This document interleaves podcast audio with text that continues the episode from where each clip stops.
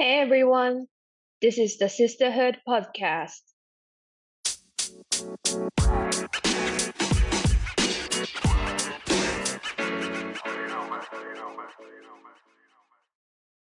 こんにちは。シスターフッドポッドキャストへようこそ。このポッドキャストでは、ジェンダーや多様性を軸に、なんだか言語化が難しいけど、しないともやっとする話をピックアップしていきます。ホストを務めています、ナッツです。現在はインドに住んでいます。同じくホストを務めます、やすこです。今は仕事でスリランカに住んでいます。私たちはこのポッドキャストを通して、ジェンダーやフェミニズムに関心のある人たちのシスターフットの輪を広げていきたいと思っています。感想やお便りも募集しています。番組の最後にお知らせするシスターフッドポッドキャストのメールアドレスか、ツイッターアカウントまでお寄せください。はい。では今回は16回目ということで、早速近況報告から、ナッツは最近のインド生活どうですか？最近のインド生活はね、なんかこっち来てから肌の調子めちゃめちゃ良くって、本当に、そう、あうん。のーえ、この話したっけ？してない。してないよね。うん。あのー肌の調子がめっちゃいいんですよ。ねえ、逆っぽいのにね。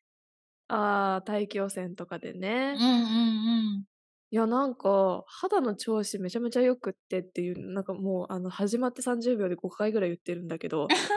そんなにいいんだね。いや、多分、多分だけど、あの、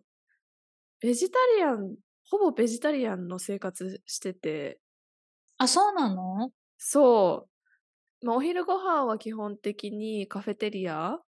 会社のカフェテリアでうん。うん食べてるんだけど、週に1回か2回だけ魚系か鶏系のカレーが出るんですけど、それ以外ずっとベジタリアンのカレーなんですよね。で、あ月によっては、なんかまあ宗教的に食べない月があるから、もうその1ヶ月はずっとベジタリアンカレーみたいな感じで、あのーそれが結構続い、最近続いてたからか、あのーまあインド来てからもう格段に野菜食べる量も増えたし、お肉食べる量逆にすごく減ったんですよね。で、まあ朝ごはん、朝ごはんはまあ日本でももともとそんな魚焼く時はあったけど、基本ご飯とお味噌汁みたいな感じで、あんまり、ね、肉類食べないと思うし、今はさすがにお味噌汁は作ってないけど、シリアルとか食べたとしてもそれはね、肉類含まないから、あと夜だけ残って、夜もそんなにお肉食べなくなったっていう、結構お肉の入手が大変で、鶏かマトンしか売ってないんですよね、マーケットに。あー、うんうん。で、マトンの調理の仕方私わからないし、鶏もなんか生きた状態で売ってるんで、うーん。そこでさばいてもらうんですよ。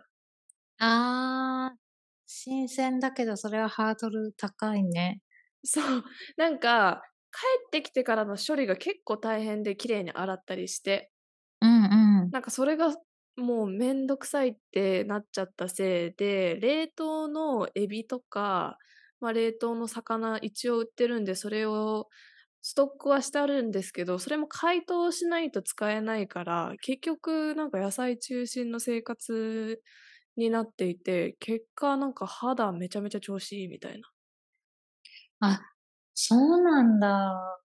結構、ベジタリアンなんだね。ベジタリアンの人自体多いって感じなの？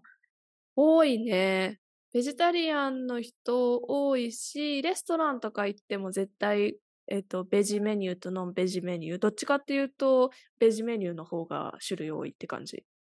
あ、そっかそっか。でもあの、カレー、ベジタリアンのカレーって美味しいもんね。美味しい。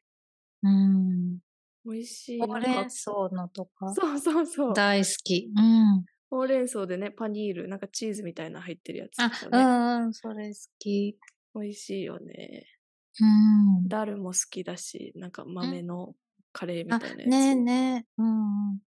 あ、そうそう、それで思ったんだけど、なんかこっちもダルあるんだけど、ダルが辛い場合が結構多くて、え、あの、なんかダルって辛くないよね？辛いダル食べたことないわ、こっちで。あそうだよね。なんか、そうそう、だから私もそのイメージがあったから、ダルは辛くないと思って食べたらもう基本的に辛くて、ね、やっぱスリランカはもうとにかく何でも辛くしたいのかなって感じだね。え、辛いってのはなんかチリがいっぱい入ってるってこと？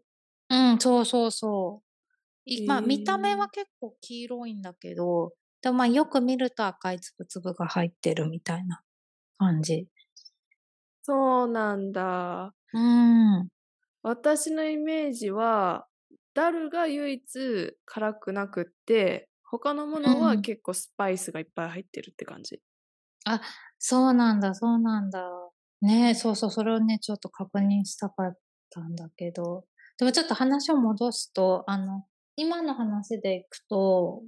ベジタリアンの方が肌にはいいってことなのかな？わかんない。持論。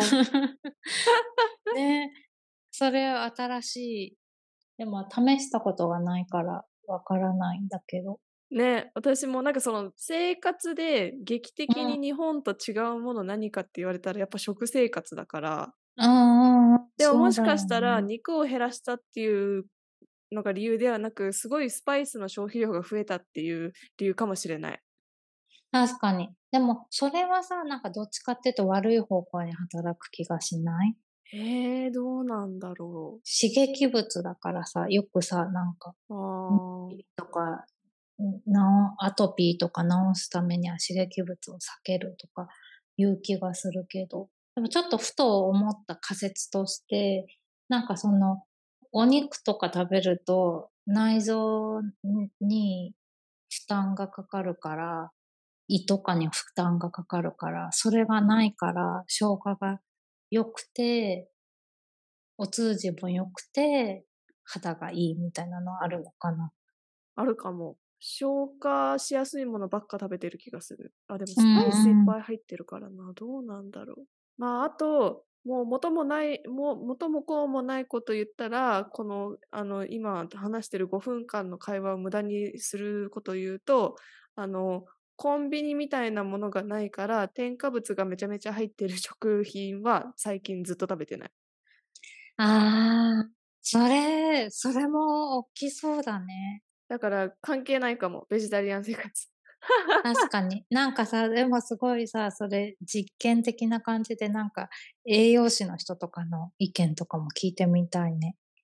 聞いてみたいね。まあ、バリエーション、うん、バリエーション増えた。なんか肉料理があるともうそれだけで満足しちゃうから、いろんな野菜食べるバリエーションが増えたってのもあるのかな。ああ、うん、それは絶対良さそもうじゃあシンプルにすなんかす生きてる日常がストレスフリーになったっていう可能性もあるけど。そんなことないんだけど。う。それ、インドの地方に行ってそれだとしたらすごいよね。ストレスのなんか種類が変わったんかな。まあそうだね。それはきっとあるね。日本は日本ならではのストレスがあるもんね。スリランカは結構肉料理多いですか？うん、肉料理多いね。なんかやっぱ仏教だから、そんなに、まあベジタリアンの人いるけど、そんなにすごいなんか、あの、インドほど、なんだろう、目立ってないような感じがして、で、あの、職場の食堂でカレー食べたりしても、基本なんかチキンかフィッシュか選べるって感じだね。うん。行ってみたい。ねえ、来てほしい。行ったら対面収録しましょうね。ね、幻の初めての対面収録収録ね。ねえ、日本でもしたことないもんね。ねそれを楽しみに。はい。はい。では、えー、第16回目の内容に入っていきたいと思うんですけども、今日のトピックは夏何でしょうか？今日のトピックは、えっと、やすことピンク税について話したいなと思ってるんですけど、まあ、ピンク税って言ったり、ピンクタックスって言ったり、あーすると思うんですけど、聞いたことあります？いやー、ないかも。ない？なんでしょう？うんうん。あの、まあ、簡単に説明すると、例えばこう、女性向けに販売されている製品やサービスと、えー女性向、男性向けか、に販売された製品、サービスが、まあ、大きく世の中に2つに分かれてるじゃないですか。で、なぜか、たとえ、もうものすごく似てる商品でも、女性向けの商品の方が高価な傾向にあることを表現した言葉で、えっと、この現象は、まあ、ジェンダーにも基づく価格差別に起因することが多くえっと、対象となる製品の 多くがピンク色であることからピンクタックスって言われるようになったらしいです。あー、なるほど。そういうふうに言うんだね。確かにそういう現象自体はたくさんありそうですね。そうそう、なんかさ、カミソリとかあるじゃん。うんうんうん。カミソリ、まあ、わかんない。あの、髭剃りじゃなくて普通の毛を剃るやつね。あの、うん。で、別にそんな構造変わんないじゃん、男女。でも、女性のやつの方が、例えば、1ドル、2ドル高いと。100円、200円高い。でそれは、なんだろう。唯一の違いとしては、なんか、女性向き、かっこ付きの女性向き商品、向け商品として販売されてるっていうだけ？なんか物によったらわかんない。女の子用のものの方がすごいふわふわとかギラギラとかキラキラがついてて、あからさまになんか高くなっちゃうやつもあると思うんだけど、そういうものっていうよりかは、同じなのに、誰向けかによって、あの、金額がちょっと変わってくるっていう話なんですけど、で、なんか面白い調査があって、2015年にニューヨークの消費者行政局かな？が実施した調査で、確かなんか800弱、794個の商品を、えーっと、35種類の製品タイプの、えーっと、平均価格が算出されていて、だから、まあ、794個の商品を35種類の製品のタイプにこう分けて、その平均の価格が算出されて、で、その製品タイプによって、例えば女の子の洋服は男の子の洋服より平均的に4%高いとか、女性の洋服は男性の洋服よりも平均的に8%高いみたいな調査結果が出されてるんですよね。2015年なんで、まあちょっと前、8年前だからちょっと古いデータなんですけど、で、その時に、まあお洋服もだし、さっき言ったカミソリとか、キックボード、子供用のおもちゃとか、いろんなものが男女向けで分けて、えっ、と、平均出してみると、女性のものの方が数パーセント高いっていう結果が出てて、私は子供がいないし、もしかしたら子供がいて、なおかつ男の子、女の子のお子さんがいる人からしたら、あんまり驚きがないことなのかもしれないんですけど、私が男性のために買い物するのって、まあ誕生日プレゼントぐらいで、基本自分はあの女性のものを売ってるエリアにしかいないから、なんかその視点って全くなかったんですよね。気づきもしないっていうか。なんか今度薬局に行ったらメンズのカミソリ買った方が安いのかな？みたいな。うんうんうん。なんか安子はこう日常で買い物してて、なんか偉い女性用になると高いなみたいな経験したことあります？ああ、確かに、同じもので男性用、女性用あるものあっても、なんかそれを比べないから、自分が買うとき女性用しか見ないから、確かに比べるのが難しいなって今聞いてて思ったんだけど、でも同時に、まあ例えば服とかカミソリっていうかなんかそういう美容に関わるものとかって、あの、需要と供給の違いも大きいのかなっていうふうに思って、なんか要は、その、例えば洋服とかだと結局女性の方がたくさん買うとか、あと女性の方が洋服とかにお金を払う人が多いから、その需要供給バランスで価格が上がってるっていうこともあるんじゃないかなって思って、なんかそこちょっと難しい線引き全引きっていうか、装飾品とかそういうものに限って言うと、ジェンダー差別っていうよりは、もうちょっと需要供給バランスの話になってくるのかなと思ったんだけど、なんかそういうのもあるのかな？どうなんだろう？あ、それも多分もちろんあるし、なんかマーケティング手法としても、なんか例えば同じ商品を作ってるラインで途中までは同じもの作ってて、途中からこう男男女に分かれるじゃないですけど、その例えばカミソリを作るラインがあるとしたら、途中まで一緒、まあ、形一緒なんで一緒。で、途中からこう分かれてて、片方は男性向けにマーケティングするから、わかんないですけど、例えば青くして、で、片方は女性用にマーケティングするためにピンクに。なんかマーケティングの手法としても、なんか女性用のものは小さくしてピンクにするみたいな手法が、なんか昔からあるのはあるみたいです。で、それで、まあちょっとよ、ちょっと高い、高い値段つけて、それでもまあ女性は買ってくれるっていう現象自体はあると思う。そういうことだよね。そう。だからまあ、今そういうふうに言ったけど、その、基本的に、まあ女性の方がその小さくてピンクにすることで、で、まあ、男性向けの青いものより女性のピンクの方が売れるってなれば高い値段がつくのはまあ、あの、あり得るかなって思うんだけど、同時にまあなんかもうちょっとその背景を考えていくと、まあ多分やっぱ女性の方が見た目が重視される傾向があって、で、かつ女性の方が、あの、まあ、化粧をした方がいいとか、あの、いろいろ、あの、まあ、男性だったらスーツで、スーツ一着で済むところに対して結構いろいろな種類のいろんな色の服を女性の方が着た方がいいとか、で、そういうふうに見た目がどうかによってその人の社会的に見られる姿が変わるみたいな傾向が女性の方が強いから、その結果、あの、女性の方が装飾品とかにお金を払う確率が高くて、で、かつあの、カミソリとかについても、多分、あの、女性の方が無駄毛を処理した方がいいっていうような社会規範があるから、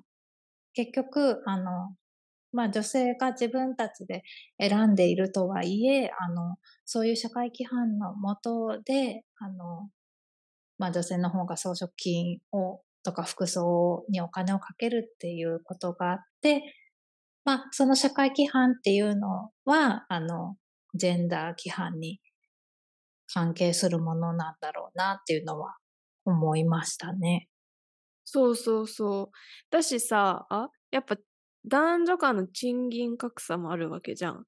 日本だったらまあ平均的に3割ぐらいまだ差があるって言われてて、男性が100稼いでるのに対して女性が70で、一般消費、なんかその日常的に消費するものの価格帯は、なぜかこう女性向けにマーケティングされるとちょっと高めになるってなると、もうなんかダブル負担というか、生きていくこと自体が大変になってくるじゃないですか。だからもちろん、なんかその、うん、白黒つける話じゃもちろんないと思うんですよ。ただなんかこれは視点を与える話だなって私も思っていて、まあ、ジェンダー学自体がこのいろんな世の中の現象に言葉を与えて人に考えさせるための、えー、っと学問だからこのピンク税とかピンクタックスっていう言葉自体が誕生してその現象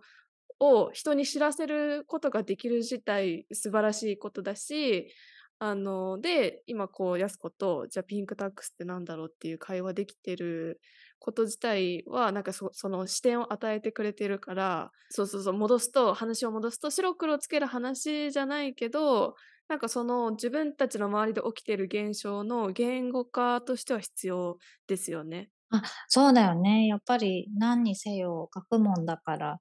あのなんかフレームで言葉を作って、で、それをもとに議論するっていうのがね、あの、また議論を掘り下げていくのに重要なことだもんね。そうそうそう。だから、なんかこの話に、例えばマーケティングのプロの人とか、あなんか経済学にすごく詳しい人が入ったら、また全然違う視点で物事を語ってくれると思うんですけど、なんかそのバックグラウンド、私はなくって、やす子はあるんだっけ？あ、うんうん、全然、なんか私もないんだけど、なんか、でもあの、今の話聞いて確かにそういうことはあるけど、その、そうだね、なんか単純に、あの、女性向けにしたから、男性向けにしたから、値段が違って、女性が安、女性の方が高くて、ジェンダー差別だっていう話より、ちょっともう一歩踏み込んで話してみたらいいかなって思ったって感じだったんだよね。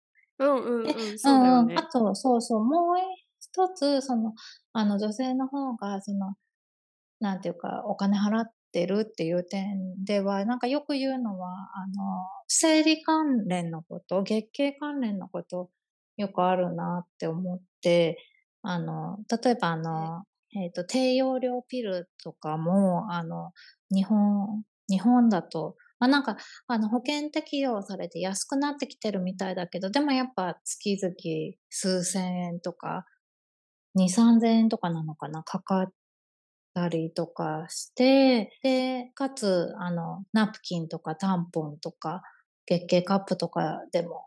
買わなきゃいけなくて、なんか必需品な割にそれらがまだ全然タダではないっていう状況があって、それをだあの男性は全然払わなくていいっていうのがあるし、逆になんか男性の、男性向けの薬であるバイアグラとかは結構なんか日本で認可されてからすごいどんどん安くなってみたいな話があって、なんかもしかして月経があるのが男性だったらもう今頃とっくにピルもナプキンもタダになってるんじゃないかみたいな話はあるよね。うんうんうん。それをなんかピンクタックスって表現する人もいれば、タンポンタックスっていう人もいますよね。なるほどね。ではまあ広い意味で言ったらそれもピンクタックスって感じか。そうね。なんか多分ピンクタックスとかピンク税の定義ってなんか結構人によって使い方違ってる気がしていろんなあの調査とかえっ、ー、と、研究所を見た感じ。なんかその元のきっかけは、その同じ商品なのに女性用にマーケティングしてくれてるものの方、してるものの方が、なぜか高いっていう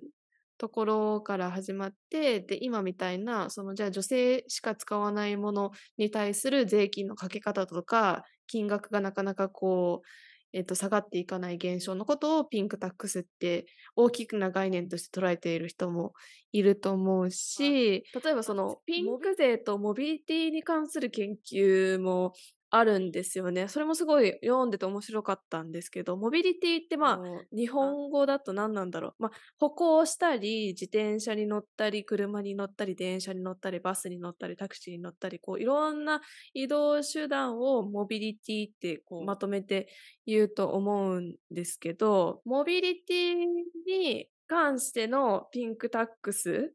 えー、ピンク税の研究も、多分これもニューヨークでされたのかなニューヨークでされていて、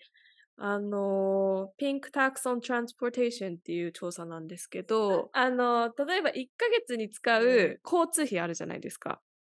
例えば、日本で会社に通って、友達と遊びに行って、家族でちょっとお出かけしてみたいな。じゃあ、平均月々、あの、移動手段に1万使ってるとしましょう。男性が。うん、で、その男女の平均を、あの、この調査では出していて、ニューヨークシティ内での女性の平均出費は男性に比べると、やっぱり多いと。で、その多い理由が、例えば夜に遊びに行った時に、帰り、安全確保のためにタクシーを使うことが多いから、男性と女性の平均を比べると女性の方がやっぱ出費が、えっ、ー、と、多い。月々、えっ、ー、と、その安全確保のために26ドルから50ドルぐらい多く出費してるっていう結果が出てるんですよね。で、本来、昼であろうと朝であろうと夜であろうと男女ともに安心して外を歩けるっていうのが理想の状態だと思うんですけど、まだそういう状態に到達していなくって、女性として外を夜歩くと、やっぱり危険な目により遭いやすいから、例えばこう10時以降、11時以降になると、公共交通機関が結構使いづらいと。公共交通機関を使うと、わかんない、キャットコーリング、なんかヒューヒューって言われたりとか、まあ、ちょっと変な人がついてきちゃって怖い。だから、えっ、と、自分が遊んでた場所から家までタクシーで帰ってます。それはなぜなら安全を確保するためですっていう調査結果が出てるんですよね。それもピンクタックスって言ってるんで、さっき言ってた女性だからこそ必要な商品が本来であれば税金を抑えてもらってもよいいのに抑えてもらえてないとか金額を抑えてもらってもいいのに抑えられていないとか、えーっと女性が安全確保のために出費している月々のモビリティの、えー出費がちょっと女性の方が多いっていうこともピンクタックスって言っていいと思うんですよね。なるほど。えでも本来、本当に、本来理想の社会では、女であろうと男であろうと、よ夜とか、まあ、ちょっと暗いところ、安心して歩けるはずじゃないですか。うん。でもそうじゃないねのは、やっぱり、そのジェンダー格差であったり、不平等な社会が一つの原因であって、女性の方が狙われやすいとか、まあ、いろんな原因があると思うんですけど、で、それを自分は生きていく中で自分で自分のことを守らないといけないから、より多くの出費をしている。まあ、日本でもそうだったかな。あ、この時間、だからまあちょっとお金かかっちゃうけど、タクシーで帰るかとか。とかなんか、早く 解散するかですよね。ああ、そう、ね。安全に帰るために。それはピンクタックスって言わないのかもしれないけど、まあちょお金はかかってないけど、自分の楽しみが削られてるっていう。あ、それは大きな問題だね。でもすごい、その夏が紹介してくれたニューヨークの研究のことすごいよくわかるなって思って、私あの、大学院ニューヨークで取ったから、あの、ニューヨークのその地下鉄の薄暗さとかすごいなんか、まあだいぶ改善したようだけど、やっぱちょっと治安が悪い感じ、雰囲気とかすごいなんか今目に浮かぶなって思いながら聞いてて。で、やっぱりなんか遅くなるともうタクシー、ウーバー乗ろうみたいなのがすごい普通だったなと思うし、でもまあ、あの、一緒にいる人の中に男の人がいたら、まあ、あ、じゃあまあ、電車乗ってんのいいか、みたいになったりとか、なんか確かニューヨークはなんか、終電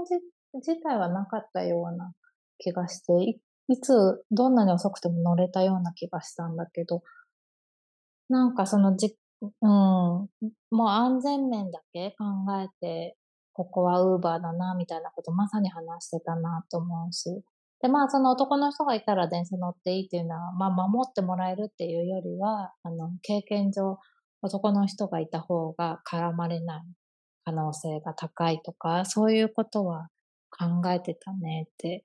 今思いましたね。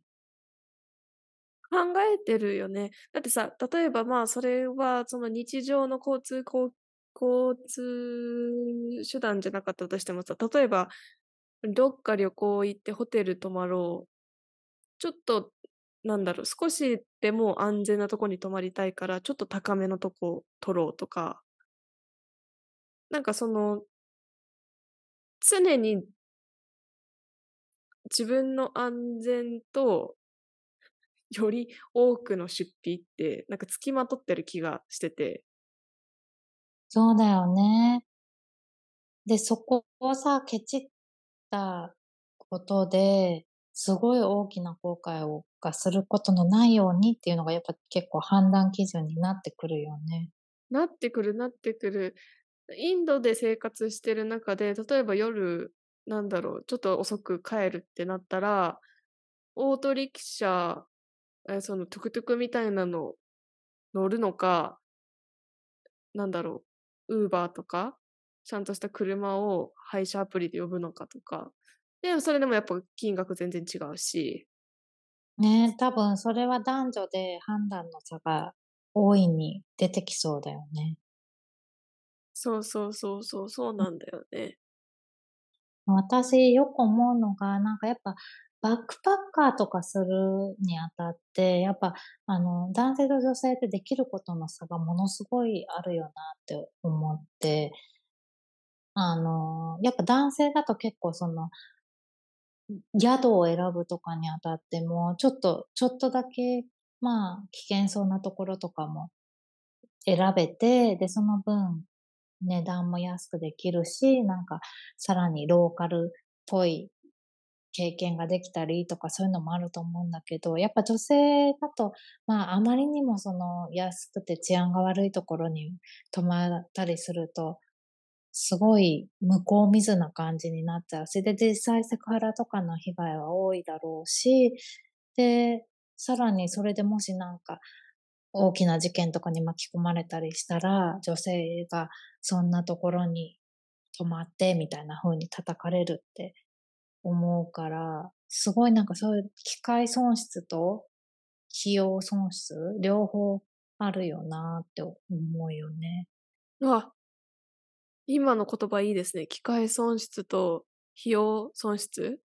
うんうん。え、今これ安子が作ったの？多分世の中にある言葉だと思うけど。や、それまさに私が言いたかった。だからその、安全確保のために、じゃあ、わかんないけど、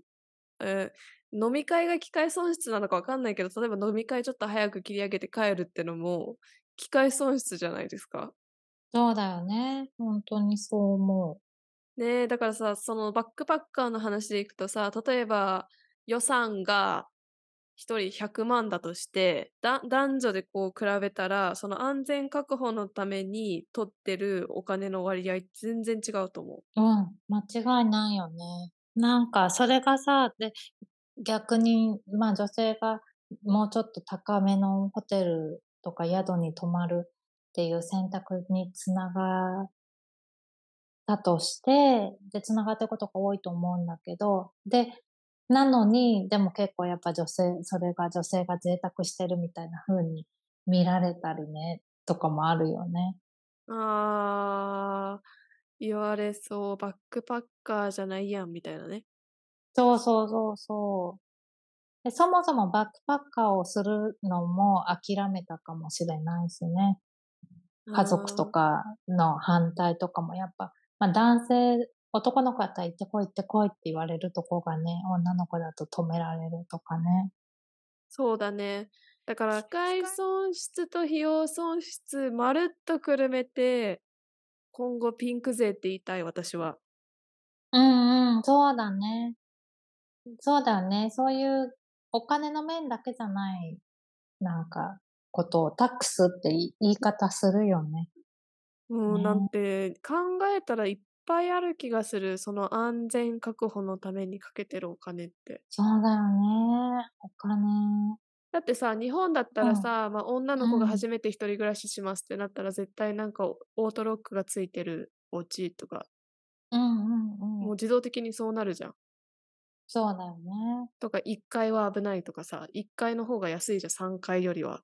うんうんうん、そうだよね。全部ピンクタックスやん。うん。そうなんだよね。すごい安全面は本当多いよね。特に、ね。まあこういうなんか、途上国に来るとさらに、それで気をつけなきゃいけないところもあって、で、同時に時々ちょっとびっくりするのが、なんか、時々なんか男の人の安全感覚とかに触れると、え、そんなことも気にしてないの？みたいなこともない？えー、例えば何？え、なんだろう。あ、なんか、うちの例で言うと、なんか、うちの夫は、すごい、あの、すごいよく気がつくし、私より全然几帳面で丁寧な人なんだけど、でも結構なんかこっちで、あの、鍵閉め忘れてることが結構あってええー、危な窓の、そう、窓の鍵とか閉まってなくて、まあ、あの、まあ、結構、あの、10階に住んでるから、その、外から人が入ってく可能性は少ないと思うんだけど、でもなんか、これ、自分、私的には鍵を閉め忘れるってことがまずないから、なんか、そう、そういうとこがちょっと違うなって思うことがあったり、あとなんか、やっぱその男の人の方が、その道で歩くときに警戒してないってことがあって、なんか、これはウガンダの時の例だけど、あの、道で男の人が、知り合いが、なんか暴漢みたいな人に襲われちゃったケースがあって、で、それがなんかまあ、その人の不注意だってって、一概には言えないけど、でも多分、あの、女性だったらその時間に一人でそこは歩いてないだろうなっていう場所ので起こったことだから、なんか、あの、自分は大丈夫っていう経験値がちょっとその、もしかしたら油断につながっちゃってたのかな、みたいな例が思うことがあったね。うーん。うんうんうん。あ、そういう例だったら、私も思うかな。なんだろう。あ例えば夜歩いてて、後ろ、あの、多分、何の害もない人が後ろに歩いてるんだけど、すごい警戒するし、私。あ、わかるわかる。何回も後ろ振り向いて、ちょっとなんか、何の害もない人が後ろに歩いてるから、おそらく、すごいかわいそうなことしてるんだけど、何度も私が疑って振り向くから。わかるわかる。でもなんかそうでもしないと怖い。怖いよね。ちょっと前に、あの、ツイッターでもなんかそういう話がまさに盛り上がってたなって思って、男の人がなんか前にいる女の人がすごいこっちを見てきて、自分は全然そんな悪い人じゃないのに、そんな風な、あの、風に見られて気分が悪いみたいなあの、ちょっと、うろ覚えだけど、そういうツイートをして、ですごいみんなから、あの、女の人が、ど、そういう場面でどれほど被害にあったり、不安を持ってきたか分かってないみたいに、あの、怒られてる例があったなって思った。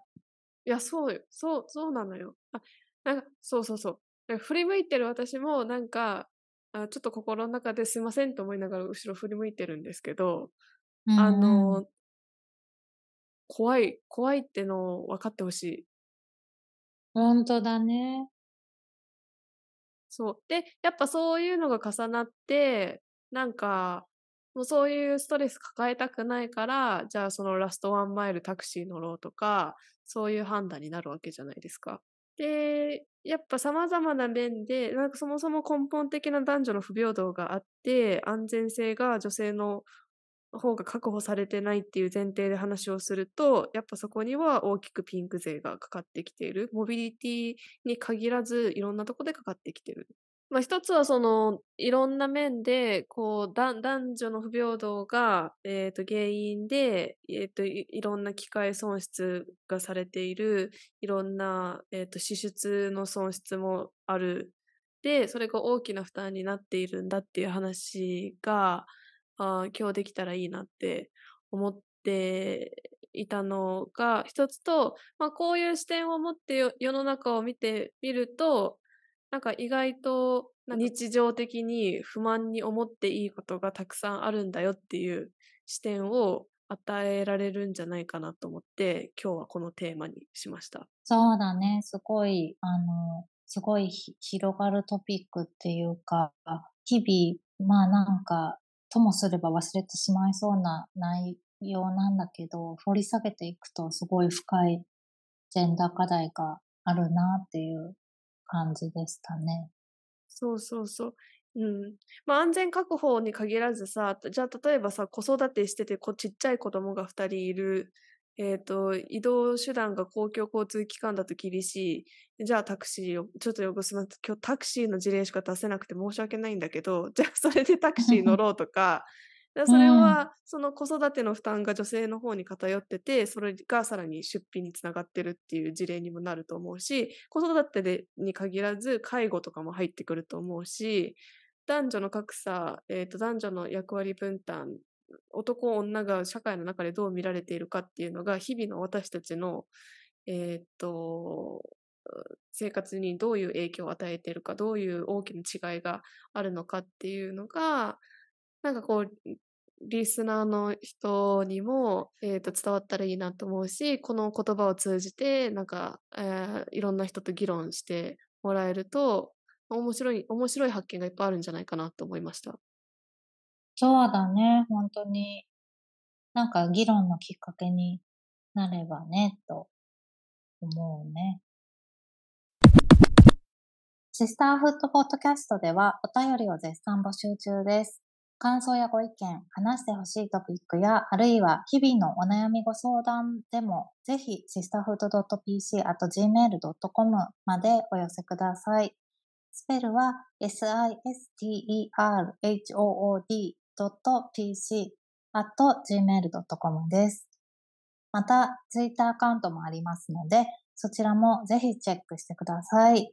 ツイッターで感想をつぶやく際は、ハッシュタグ、シスターフットポッドキャスト。シスターフットはカタカナ、ポッドキャストはアルファベットでハッシュタグをつけていただけると嬉しいです。Thank you for listening.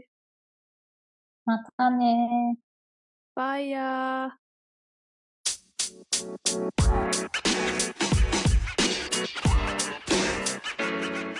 man. You.